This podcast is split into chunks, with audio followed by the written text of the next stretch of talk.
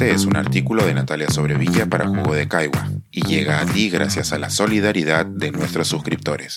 Si aún no te has suscrito, puedes hacerlo en www.jugodecaigua.pe. El tren de la vida.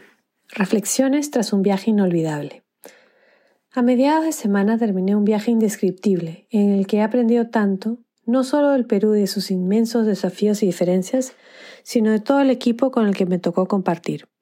Como relaté la semana pasada, viajamos poco más de 800 kilómetros de Huaura a Ayacucho, siguiendo la ruta del Ejército Libertador entre campos de batalla y otros lugares emblemáticos. Pasamos por Sayán, Ollón, Cerro de Pasco, Junín, Tarma, Huancayo y Huanta, subiendo y bajando por las empinadas cordilleras de la costa, al Valle Interandino y llegamos a remontar más altura que la del mismo Everest, 8.000 metros sobre el nivel del mar, mientras que nuestros ciclistas sobrepasaron los 10.000. De nuestros pedaleros me quedo con la persistencia para dejarlo todo en las pistas, a pesar del frío, la lluvia y del empinado de la cuesta. Lo suyo es de una dedicación y constancia impresionante. De la misma manera he aprendido y me he maravillado constantemente con nuestros camarógrafos, que no han dejado nada sin fotografiar y filmar. Siendo además pedaleros, han servido de equipo de apoyo y se aseguraron de que todo estuviera a disposición de los deportistas. Además, cuando todos ya nos íbamos a descansar, ellos aprovechaban para descargar sus fotos y videos, organizaban su material para que todos pudiéramos vibrar con lo vivido aquel día. De nuestros conductores llevo su constancia para trasladarnos con paciencia, manejando a la velocidad que se necesitaba en cada jornada.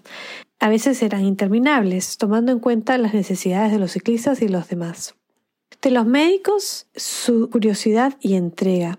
Ellos nos hicieron aprender más sobre nuestros cuerpos y sobre lo que nos exigen en situaciones extremas y cuán fuertes podemos llegar a ser. A Marco Sileri le agradezco especialmente por ser tan loco y testarudo como para imaginar una aventura y hacerla realidad a pesar de todos los obstáculos. Él sigue imaginando un Perú mejor y de ese optimismo aprendemos todos. Una de sus ambiciones para este viaje era que fuéramos en busca del pasado para conocer el presente, y creo que lo logramos. Hoy, en este Perú del Bicentenario, las construcciones que encontramos en los pueblos y ciudades están a medio hacer, y los mercados están establecidos sobre los rieles de un tren abandonado. Todos los pobladores dan poderosas señales de pujanza y ambición por alcanzar un mejor nivel de vida para sus ciudadanos, pero falta mucho. El abandono del Estado se siente a cada momento.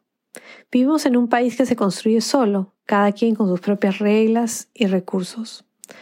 La imagen bucólica del campo que muchos tenemos en mente cuando visitamos los Andes es hasta cierto punto una romantización de la pobreza.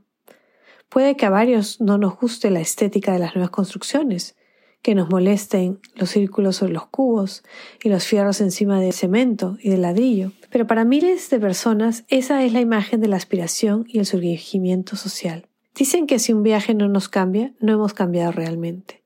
Por otro lado, esta travesía me ha mostrado el empuje y la entrega de nuestro equipo, y por otro lado, la nueva cara del Perú y las ambiciones de miles de sus habitantes. Los rieles del tren pueden estar abandonados, pero sobre ellos se mueve el nuevo Perú, ese que busca salir adelante ante la desidia del Estado y el desinterés de la mayoría de la población de la capital.